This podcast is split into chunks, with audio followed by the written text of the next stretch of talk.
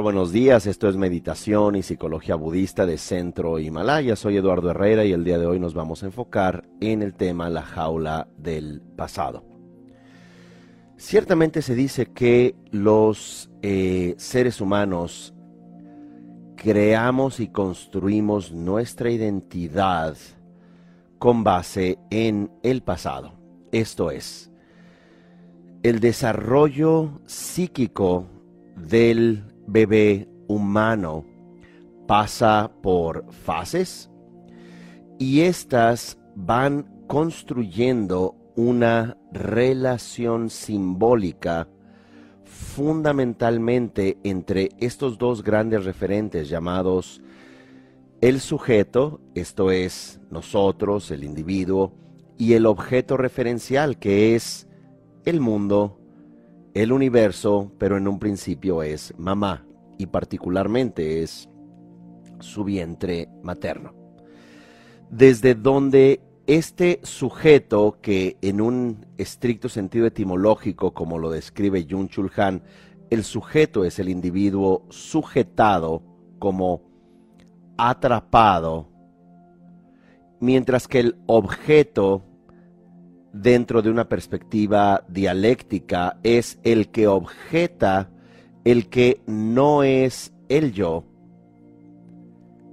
el que se opone de alguna manera eh, hegeliana, entonces de un narcisismo primario desde donde no distinguimos entre el yo y el otro en el vientre materno, vamos nosotros entrando en fases desde donde lo oral, la parte de amamantar, como bebé, es el alimento, es la nutrición, desde donde también va construyendo una relación causa-efecto entre el sujeto y el objeto que sigue siendo un poco uno mismo, pero uno llora y se acerca mamá, uno tiene eh, frío, uno tiene eh, aire en el estómago o como fuere.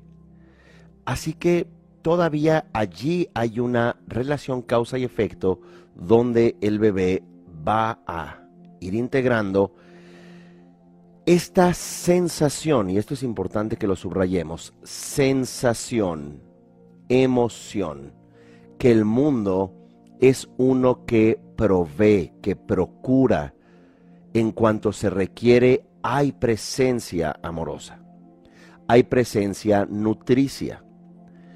Y en la siguiente fase, desde donde clásicamente en el psicoanálisis se le llama la fase anal, y esta es una donde el pequeño comienza a, eh, a ser más consciente en una relación incluso dialógica con mamá sobre el hecho que uno ya eh, ha orinado, ha defecado, ¿verdad? Eh, y es aquí desde donde comienza un proceso de hacer algo desde uno que va a tener una aprobación o desaprobación por parte del el entorno. En donde qué bien que ya avisas o mira cómo hiciste y si es un rechazo, ah, otra vez y mira qué mal es algo que uno hace desde donde hay rechazo o hay aprobación. Y por supuesto estas fases son mucho más complejas. No obstante, aquí lo que quiero enfocarme es que desde esta fase intrauterina, oral, anal, luego fálica, genital, posteriormente, que no voy a entrar ahora en detalles, lo que quiero acá subrayar es cómo el individuo gradualmente, este bebé, va creando una sensación de su sujeto, de su yo y de su objeto. ¿Qué tan valioso, qué tan vinculado al entorno va a estar? Va a ser crucial para su desarrollo psíquico, su desarrollo emocional y la llamada autopercepción de sí misma, de sí mismo, cuando esta persona crezca. De tal manera que podríamos entrar a muchos argumentos, solamente decir estos, estas reflexiones de la investigación de Antonio Damasio y de Dan J. Siegel. Eh, una publicación de Dan J. Siegel es El niño de cerebro completo, The Whole Brain Child.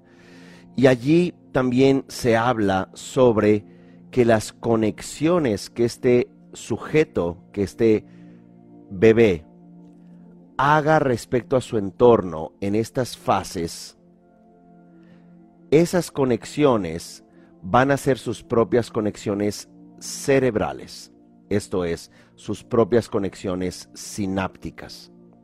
De tal manera que los disparos, o esto es, la comunicación de neurona a neurona, que es un proceso no meramente eh, de pensamiento abstracto, sino que eminentemente emocional, comienza a disparar de cierta forma desde donde el sabor del mundo, por llamarlo metafóricamente, va a ser integrado en el interior de este pequeño, mientras que el entorno,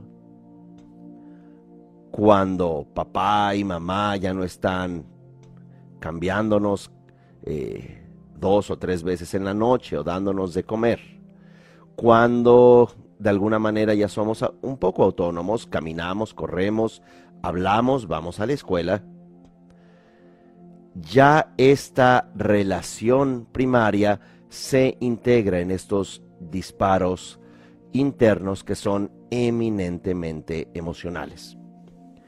Y hay un estudio eh, sumamente relevante hecho por eh, dos organismos en los Estados Unidos, dos instituciones, eh, la CDC CDC, que es el Centro, en sus siglas en inglés, Centro de Control de Enfermedades y Pronóstico, el Center of Disease Control. Eh, y también el Kaiser Permanente, cuya sede está en Oakland. y allí dos médicos hicieron una investigación sumamente importante respecto a un concepto que lleva por su acróstico lleva por nombre ACE en sus siglas en inglés, Adverse Childhood Experience, la experiencia infantil adversa o desafiante. Y es interesante que en este estudio, hecho a casi 20 mil personas, donde se hizo un riguroso estudio, no nada más a nivel de entrevistas, sino que incluso eh, médico, Aquí el doctor eh, Vince Felitti y Bob Anda de ambas instituciones hicieron eh, esta investigación donde comenzaron a observar datos eh, sumamente perturbadores respecto a los humanos que todo humano en algún momento fue un niño, una niña, un infante, y que esto estas experiencias desafiantes que categorizaban en una experiencia en la vida, dos experiencias desafiantes durante nuestra infancia, que pueden incluir abuso físico, abuso verbal, abuso sexual, el consumo de sustancias en casa cuando éramos pequeños, abandono, que puede incluir eh, también eh, adicciones, no nada más de padres, puede incluir también el eh, que los padres puedan tener alguna enfermedad mental, esquizofrenia, depresión aguda, eh, psicosis maníaco-depresiva. Eh, y comenzaron a observar datos importantes respecto a cómo estos, en otro momento niños, se desarrollaban como adultos, no nada más en un comportamiento que pudiéramos, y no es poco importante, eh, llamarle adicciones, comportamientos antisociales, eh, casos extremos de depresión, sino comenzaron también a observar ya eh, elementos físicos y fisiológicos que pues son muy importantes, como por ejemplo el riesgo dos veces y medio de morir de eh, isquemia cardíaca, esto es infarto al corazón, que es la causa más importante de muerte. Un individuo con dos o más eventos ACE de eh, experiencias, llamémoslas adversas infantiles, tiene eh, el riesgo 2.5 veces de morir de ataque al corazón comparado con alguien que tuvo menos eh, trauma. Lo mismo para hepatitis, lo mismo para trastornos hormonales, lo mismo para el riesgo, y esto es más psicológico, de suicidio. Elementos como eh, también de eh, subdesarrollo en términos hormonales y de crecimiento, trastornos, eh, por supuesto, psicológicos, pulmón. El cáncer de pulmón para personas con más de dos eventos traumáticos en la infancia aumentaba el riesgo de cáncer de pulmón 2.5 veces. Entonces, ya aquí estamos observando cómo es que las experiencias afectivas no es de que el pequeño humano recuerde, sí, mira, papá bebía y recuerdo muy bien cómo gritaba y lo que me dijo, eh, o ese abuso sexual con detalle, lo que es eh, fundamental es la construcción de nuestra identidad, como he tratado de eh, ilustrar.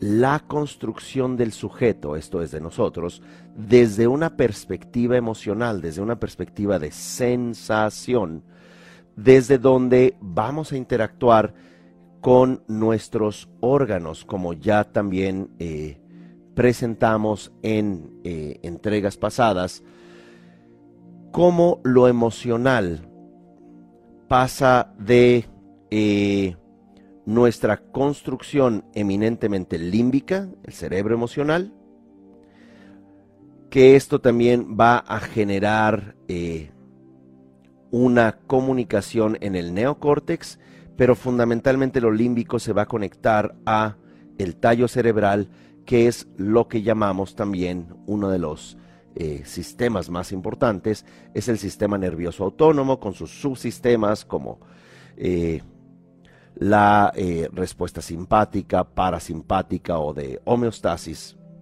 desde donde comenzamos a regular cosas presuntamente simples como respirar, que no, tenemos que pensar para respirar, o que el corazón tenga un ritmo constante, o que estemos eh, digiriendo lo que hayamos comido, que de pronto se hace un poco de calor o hacemos un esfuerzo físico perspiremos, eh, eh, o que sintamos frío y nos cubramos, o sintamos calor, nos descubramos. Esta parte que, dicho de una forma extremadamente simple, eh, mitosis, procesos digestivos, procesos inmunológicos, hormonales, ciclos de péptidos, neuropéptidos, es decir, todo este sistema que presuntamente, por alguna razón, en eh, los albores de la modernidad, eh, entendámoslo, eh, la ilustración, el desarrollo científico, el reduccionismo newtoniano materialista que te dice todo cumple leyes mecánicas en el universo y que existen estas leyes gravitacionales y pues tu cuerpo solamente es un eh, fenómeno biológico, que es una combinación de factores y leyes físicas con leyes químicas, ¿verdad? Así que bueno, en realidad sus problemas no importan tanto, eh, su corazón va a funcionar y en realidad todo tiene que ver con genes. Eh, y hay algo muy interesante que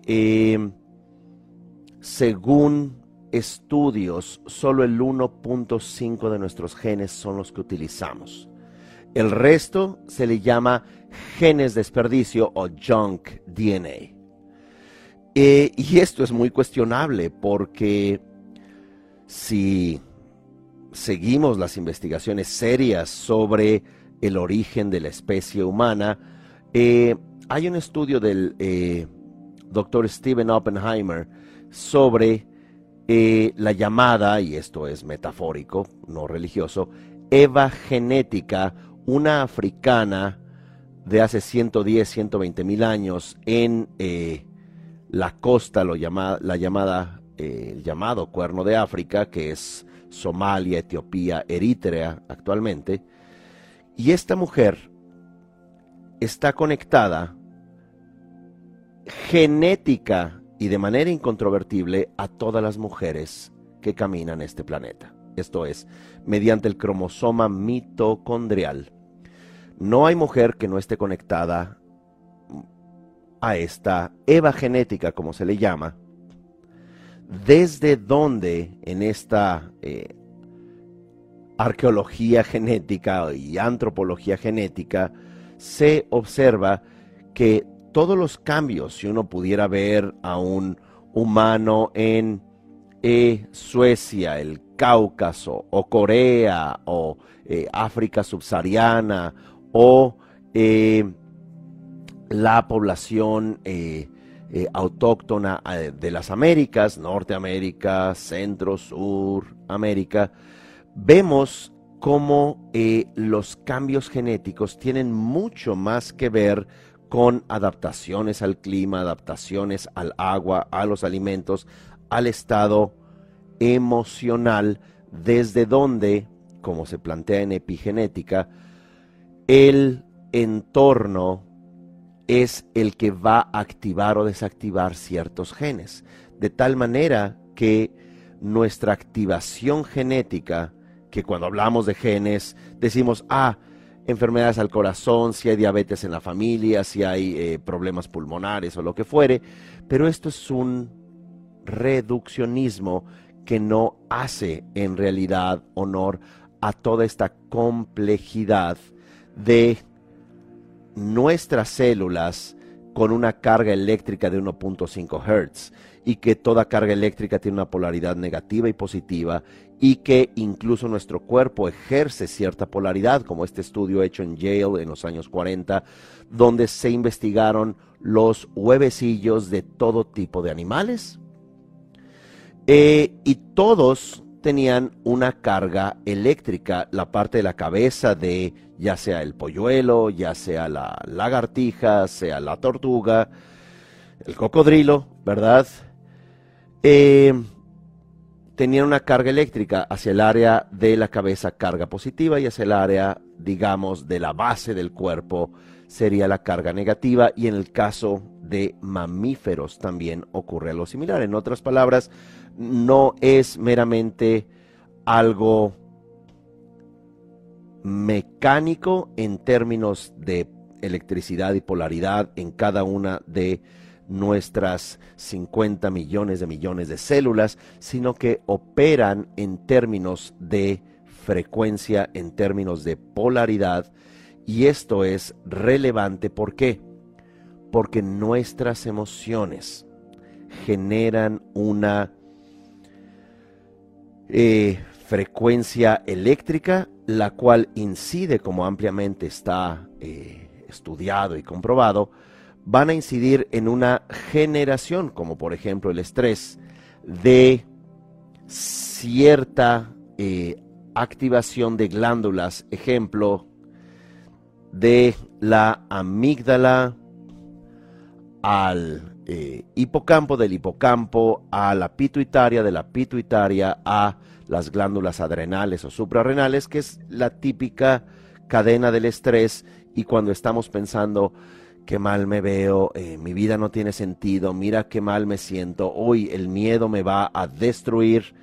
En ese momento de algo emocional creamos una frecuencia desde nuestras células empiezan a actuar, empiezan a generar un fármaco, una farmacia, en este caso cortisol, adrenalina, eh, y empezamos, no digo naturalmente, pero bueno, orgánicamente a, aumentar nuestro ritmo cardíaco, inhibir nuestra, nuestro proceso digestivo, reducir nuestra respuesta inmunológica de eh, leucocitos y comienza todo un proceso para responder, por ejemplo, al temor.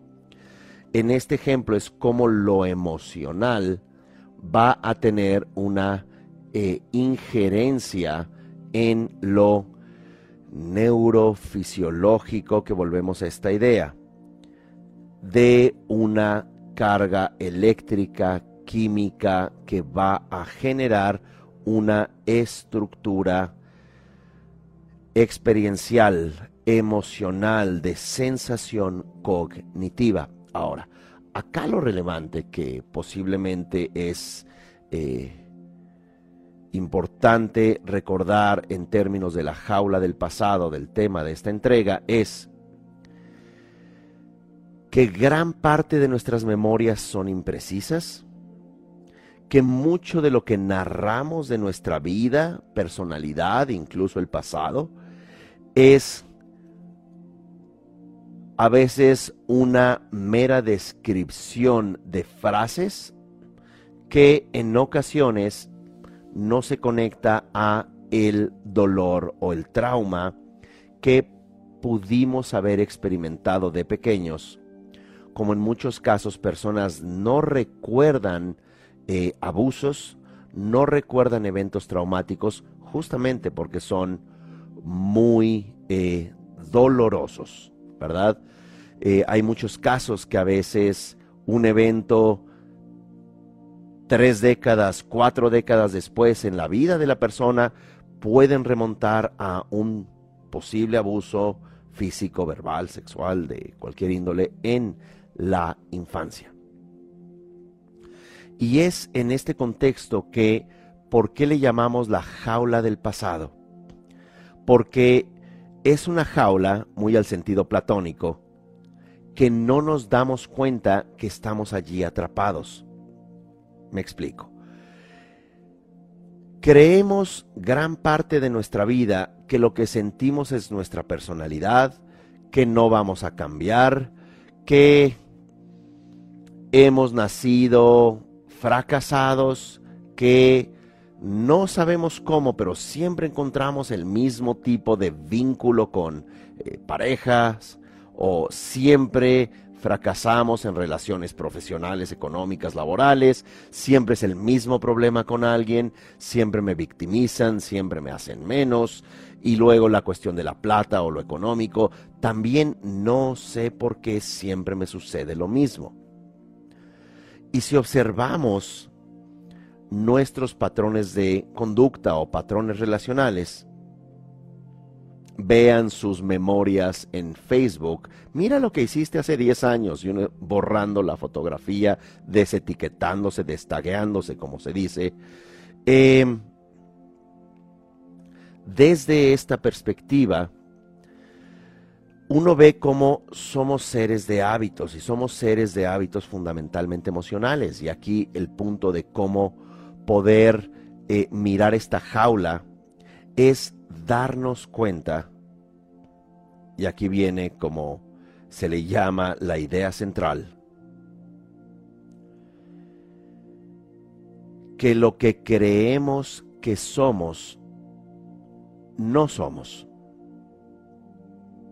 Que lo que creemos que somos es un constructo emocional que tiene que ver con varias capas inconscientes que extraordinariamente se ha investigado desde hace más de 100 años en el psicoanálisis, sus diferentes derivados desde escuelas cognitivo-conductual y eventualmente gestalt y eventualmente también eh, la aproximación junguiana, kleiniana, lacaniana, eh, ericksoniana, que y estas partes llamadas de biodescodificación, sistemas familiares son intentos extraordinarios y en muchas ocasiones con éxito de poder hacer sentido de la estructura emocional, a veces desde lo narrativo, a veces desde enfocarte en el presente, a veces desde mirar la sombra, eh, a veces desde mirar el área del trauma desde una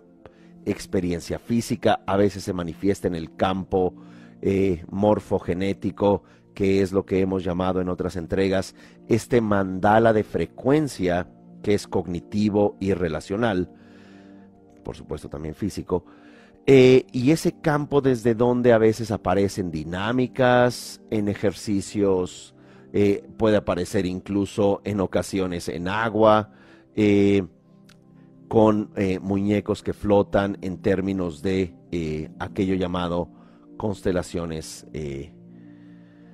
fluviales, ¿verdad? a veces dinámicas de persona, tú representas a papá, a mamá, tú el abuelo, a ver quién hace falta y son ejercicios sumamente valiosos, a veces una inducción hipnótica, en ocasiones también a nivel pre-psicología, digamos, en Occidente, las personas entraban en procesos transpersonales, espirituales, a veces en danzas, a veces en oración, a veces en meditación, a veces en aislamiento, disculpen, eh, en ocasiones también en eh, rituales con o sin presencia de sustancias, pero allí habría una, eh, y esto es bien importante, una estructura, una pedagogía dentro del ritual de conectarse a la fuente, conectarse al origen, conectarse a algo que está más allá de uno. Y aquí no estoy trayendo un discurso religioso, es respetable quien lo siga o quien no lo siga, pero es desde una perspectiva psíquica humana, cómo nos conectamos a una fuente fundamentalmente amorosa, fundamentalmente compasiva, fundamentalmente segura, desde donde pertenecemos, desde donde no hay eh, ansiedad de la existencia. Y esto es sumamente relevante porque si estás en un eh, trance espiritual, si te encuentras en una sanación con hierbas, ¿verdad? O bien estás hablando con un, una o un terapeuta que está practicando eso que se llama escuchar con empatía o escuchar compasivo que no está con sus teorías y no está proyectando en sus consultantes sus propias fijaciones eh, éticas, morales o sus propias sombras, dicho eh, junguianamente, sus carencias, sus obsesiones, aquello que todavía no trabaja y no contacta. Eh, buscamos conectarnos, sin embargo nos encontramos en una jaula de una estructura emocional que, vuelvo a repetir, no somos nosotros. Y desde eh, esta perspectiva nos podemos encontrar atrapados, dicho de una forma eh, resumida, cargando la violencia de mamá o de papá, o la ausencia de mamá y de papá, cargando los secretos familiares, eh, haciendo, como se dice en eh, sistemas familiares, mamá, papá, yo por ti, familia, yo por ustedes. Así que comenzamos a construirnos desde una estructura emocional, desde donde nuestra fuente, recuerdan esto de conectarse, connect to the source, diríamos en inglés, conectarse al origen, el origen de un sistema lastimado. Y es por eso que en ocasiones en términos de meditar, en términos de conectarte, en términos de respiraciones, como la entrega que tuvimos eh, recientemente, respirar consciente tus emociones, un ejercicio que les recomiendo hacer diariamente, de manera recomendada por la mañana antes de que hagamos eh, toda la actividad, digamos, eh, de trabajo, de mirar correos electrónicos o, redes sociales que son este, indispensables para no, nuestra bajísima autoestima. Dicho todo esto, eh, que podamos reconectar, pero de manera inconsciente, nuestra fuente, nuestro source, nuestro origen viene de sistemas morfogenéticos, que no es un juicio de valor, lastimados. Y que cuando están lastimados, de pronto decimos, pues tengo que llevar a papá en mi corazón, o seguramente yo no soy una persona valiosa y por eso me abandonaron, o por eso se separaron, eh, o por eso al drogarse me golpeaban, o seguramente eh, porque soy una persona no valiosa, entonces algún familiar abusaba sexualmente. Y además esto es una traición a mamá o traición porque yo quería o quiero o eh, sentía ser un buen hijo, una buena hija, pero esto me contamina. Y luego encima cargo secretos familiares, como eh, mencionamos, unas complicidades asimétricas donde papá se baja del nivel referencial o mamá y nos dice, hija, tu padre está loco, hijo, tu madre, o como fuere, y empezamos a hacer una complicidad disfuncional donde vamos cargando la culpa desde donde vemos a mamá o papá como disfuncionales porque mamá nos usa como, no lo sé, que piense, terapeuta, eh, más bien yo lo vería como recipiente de frustración o de basura que nos empieza a alimentar con sus propias proyecciones e incapacidad de generar una relación horizontal. Dicho todo esto, la jaula del pasado es ilusoria, argumentaríamos desde eh, esta reflexión. Es ilusoria porque, porque no teníamos o tendríamos los elementos en esta eh, experiencia adversa infantil que puede oscilar eh, en muchos rangos, eh, unos más o menos violentos, pero tal como también se ha reflexionado, ningún ser humano caminando este planeta pertenece a un sistema morfogenético perfecto. En otras palabras, estos traumas o heridas transgeneracionales se van a eh, sintetizar en nuestra personalidad como sujetos y también en nuestra estructura física fisiológica.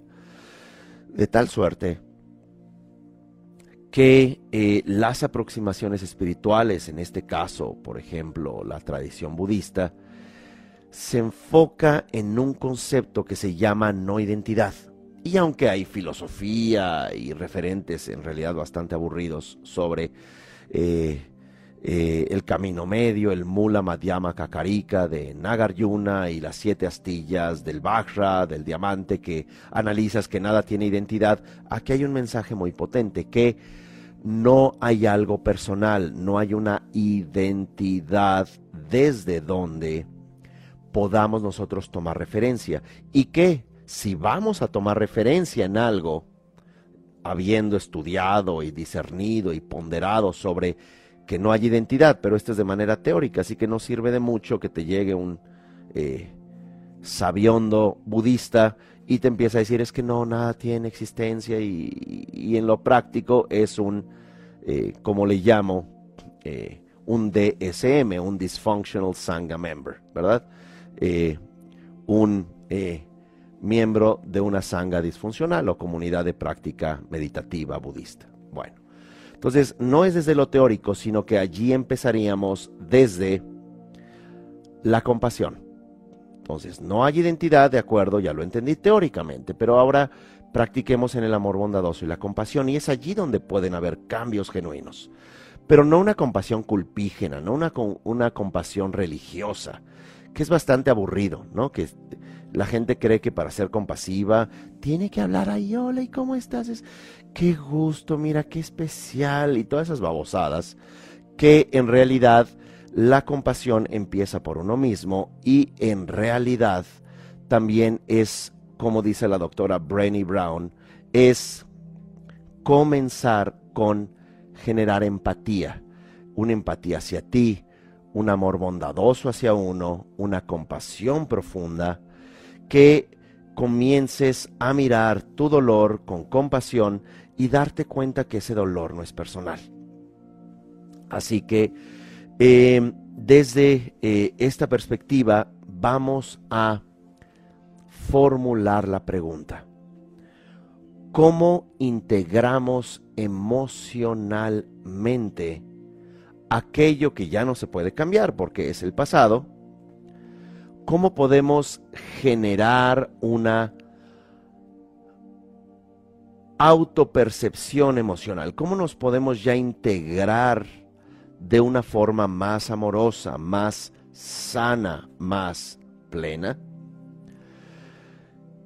Eh, y si bien ya argumentamos que no existe una fórmula panaceica, una sola forma de abordarlo, y de hecho eh, las personas nos encontramos en distintos procesos emocionales, cognitivos, existenciales, em, vamos aquí a proponer tres eh, puntos fundamentales, eh, aclarando que no es una única fórmula, eh, habiendo recomendado esta entrega que lleva por título Respirar consciente tus emociones, pero el marco teórico es importante decir, parte desde el poder relacionarte emocionalmente con tu cuerpo de una forma distinta. ¿Por qué? Porque por más cursos de liderazgo que tomes, por más libros de autoayuda que leas, eh, por más que queramos cambiar con emociones bastante artificiales de yo puedo y yo lo afirmo y, yo hago un decreto y, y siempre lo podré hacer desde una perspectiva eufórica temporal que en realidad ni tú te la crees, ni el coach que te enseñó eso lo cree, pero eh, no se integra en realidad a un proceso vivencial profundo desde el inconsciente. Eh, me voy a explicar. Podemos en un fin de semana y eh, en experiencias donde sales a la calle y eh, eh, aprendes una lección de vida o, vas a un retiro donde cargas mochilas con piedras y luego otros te rodean y te dicen cosas lindas y luego cosas horribles y luego que abres tu corazón. Eh, en muchas ocasiones solo esta euforia o esta estructuración no llega a tocar los puntos profundos de tu configuración emocional y que esta configuración emocional en muchas ocasiones no podemos acceder. Porque porque justamente está dolida esa parte.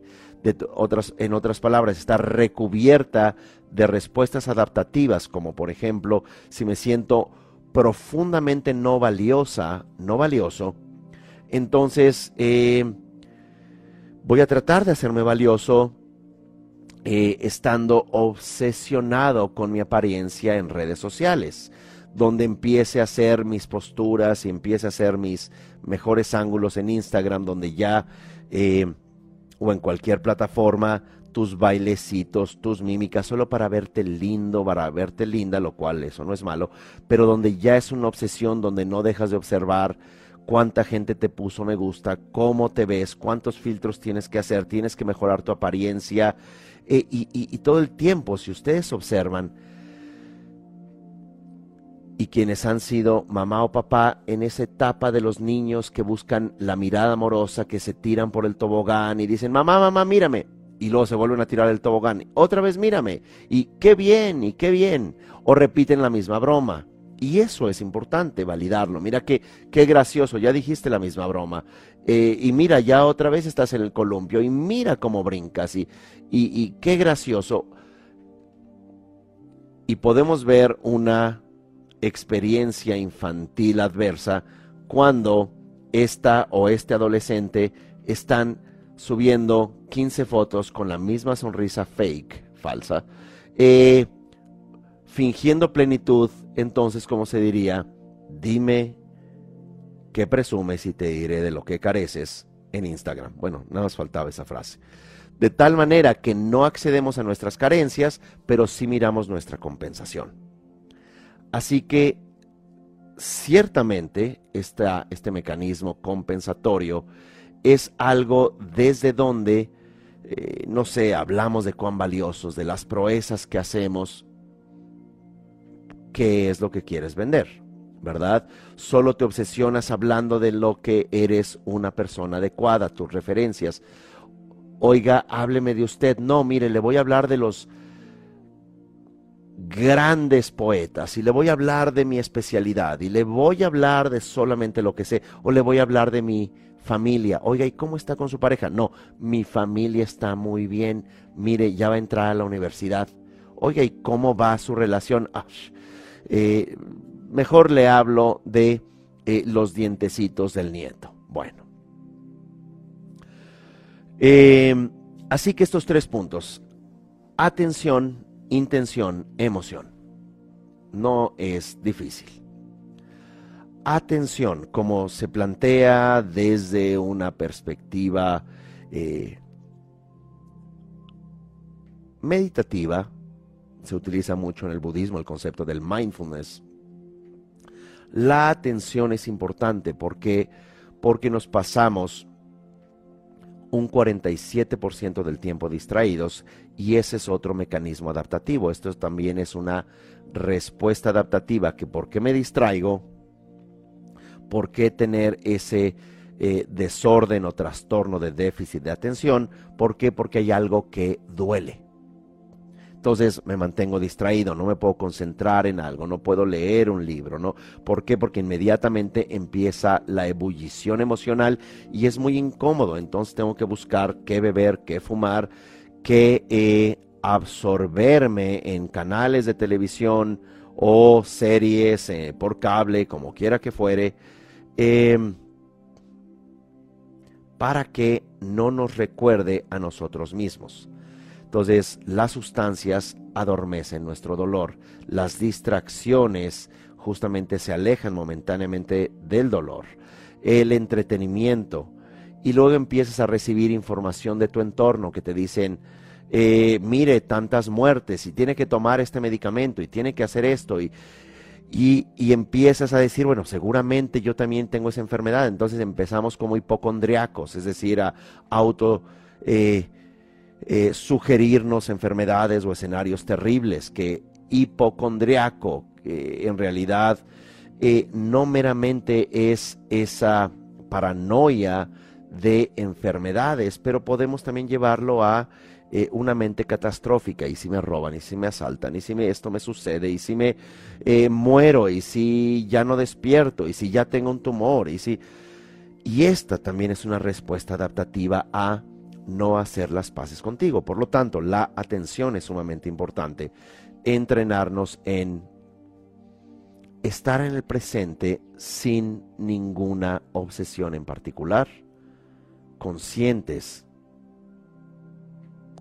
Y comienzas a observar ese dolor, pero tú no te identificas con él. Y comenzamos a entrenarlo como todo ejercicio humano.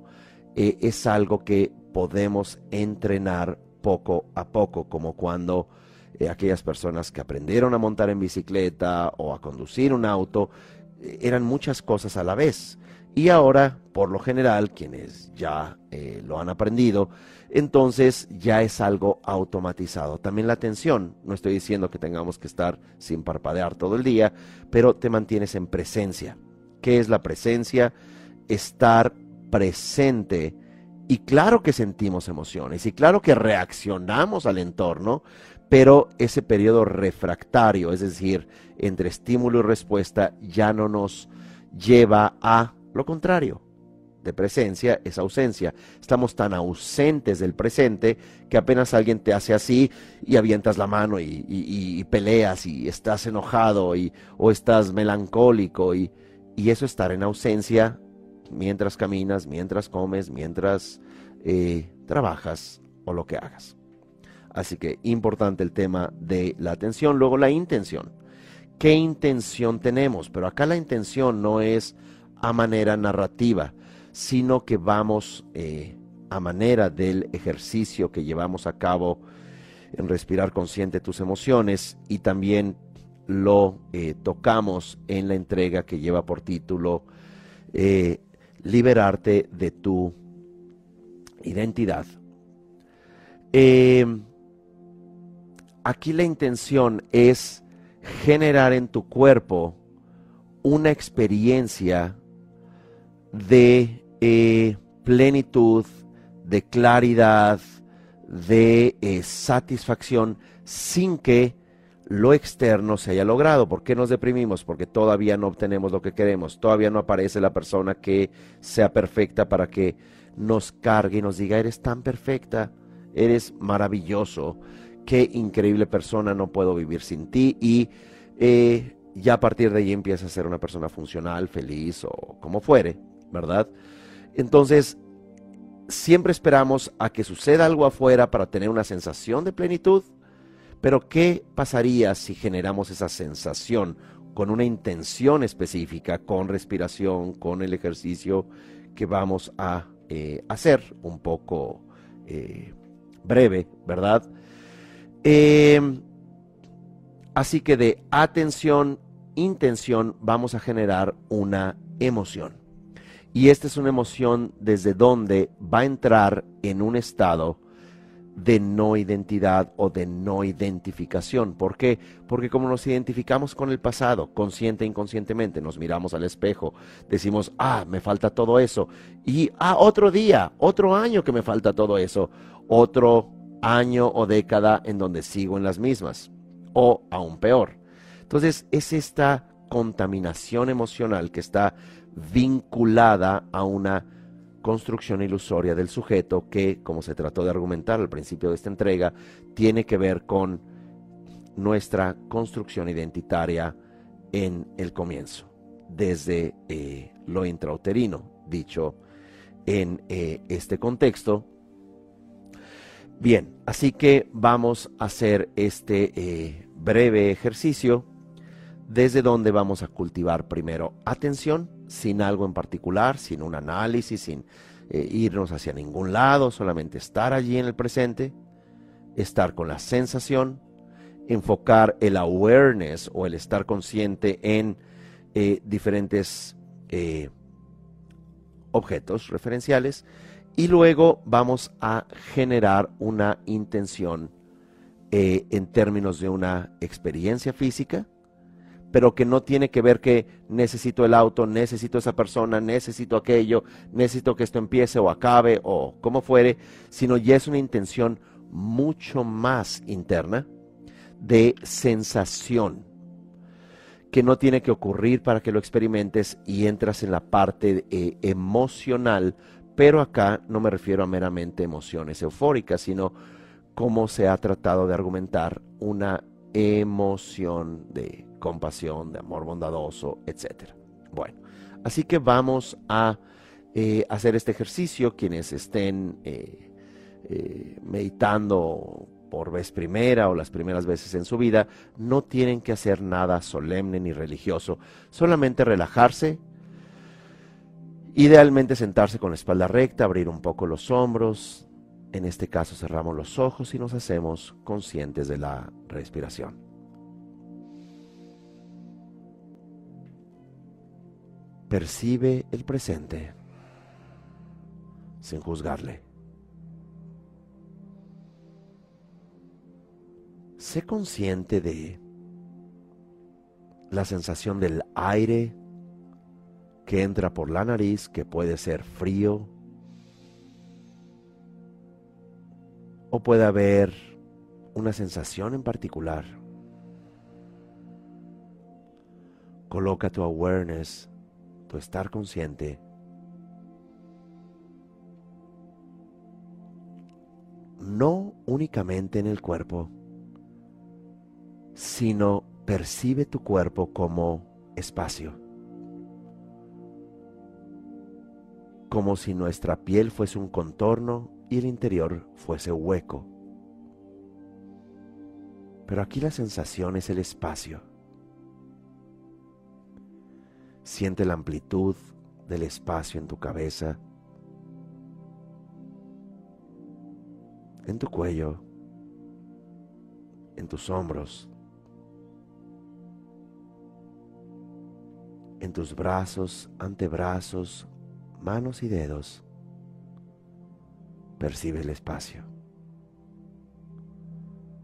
en tu torso.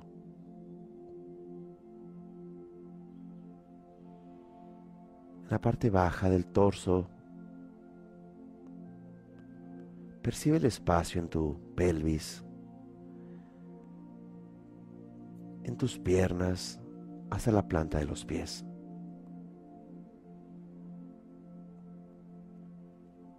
No analices solo amplía esta sensación de espacio interior al espacio que hay en la habitación donde te encuentras o el lugar donde estés. Siente el espacio de ese lugar, si es un lugar abierto o cerrado. Pero percibe el espacio desde la no diferencia entre tu espacio interno y el externo. Percibe la sensación del espacio, no meramente la analices.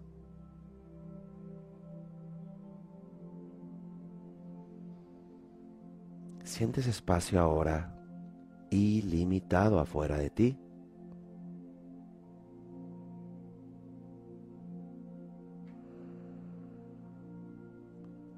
Y también el espacio interno.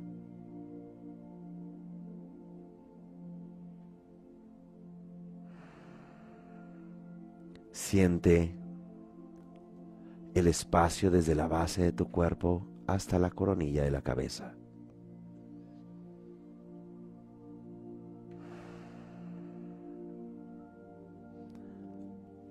Ya que hemos cultivado atención,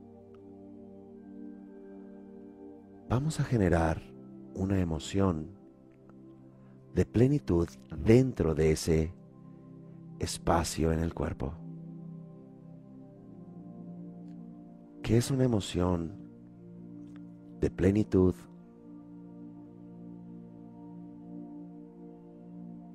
de conexión,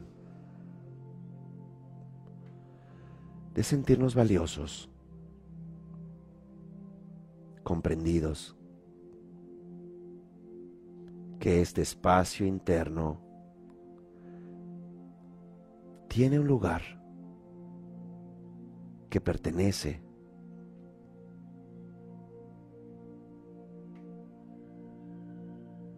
que tenemos un arraigo en este momento a la vida, a nosotros y a todo lo que hay.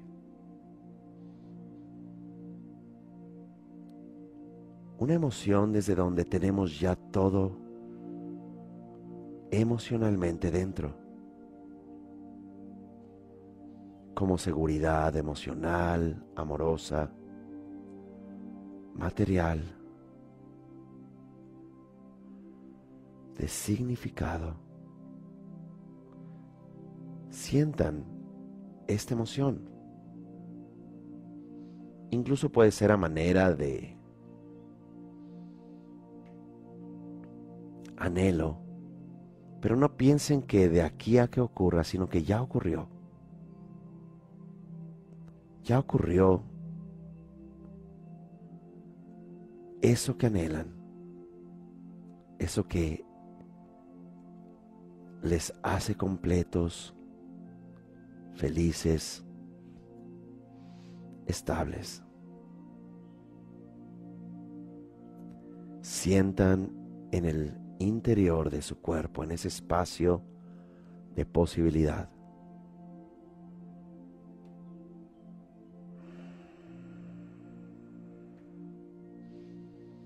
Y ahora en el tercer punto de intención, van a inhalar esa intención y cuando inhalen, sostengan el aire en la base en el área genital y contraigan, sostengan el aire allí unos segundos, exhalen. Una vez más, inhalen, Sostengan unos segundos. Relajen. Ahora hacemos lo mismo en el área del ombligo.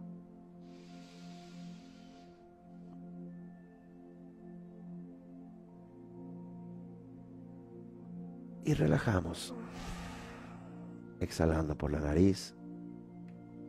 Y es esa intención, esta emoción con intención que estamos reconfigurando en el cuerpo. Inhalamos una vez más y sostenemos en el ombligo.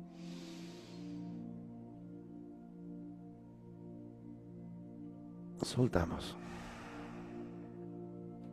Ahora el área del corazón. Ahí contraemos y sostenemos. Soltamos. Una vez más.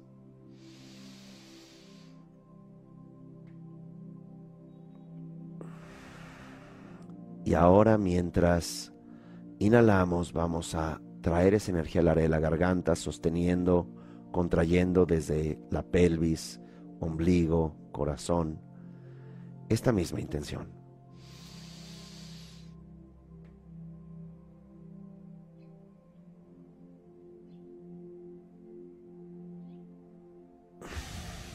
Soltamos.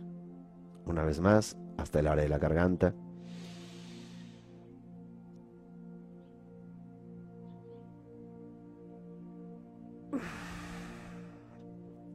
Ahora hasta el área de la cabeza, donde es la cima de esta experiencia. Inhalamos, bajamos el aire, lo sostenemos desde la base hasta la cabeza, creamos esta concentración de energía en la cabeza, sosteniendo el aire. Soltamos. Una vez más.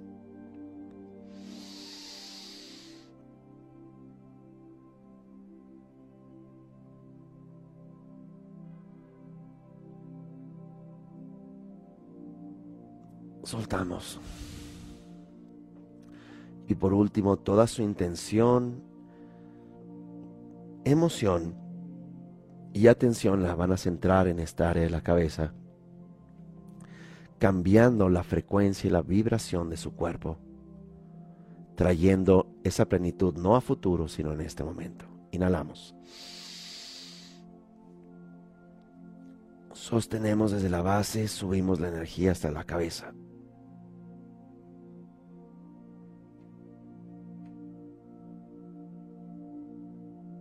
Ahí sostenemos más tiempo. Liberamos.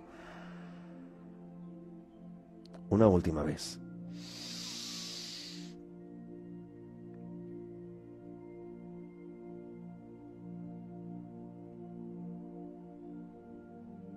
Sostengan. Soltamos.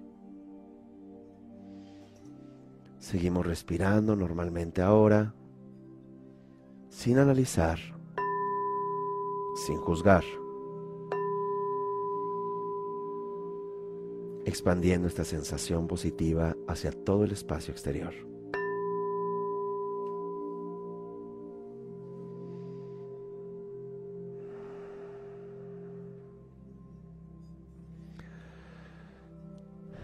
Bien, Gracias, nos vemos en una próxima entrega y siempre pueden encontrar más eh, recursos, meditaciones, eh, prácticas en las plataformas de Centro Himalaya, en YouTube, en Spotify, en los podcasts de Google, de Apple, también estamos en eh, Facebook, que son medios muy importantes en términos de difusión y siempre cursos, diplomados, talleres e incluso viajes cuando esto sea permitido en centrohimalaya.com.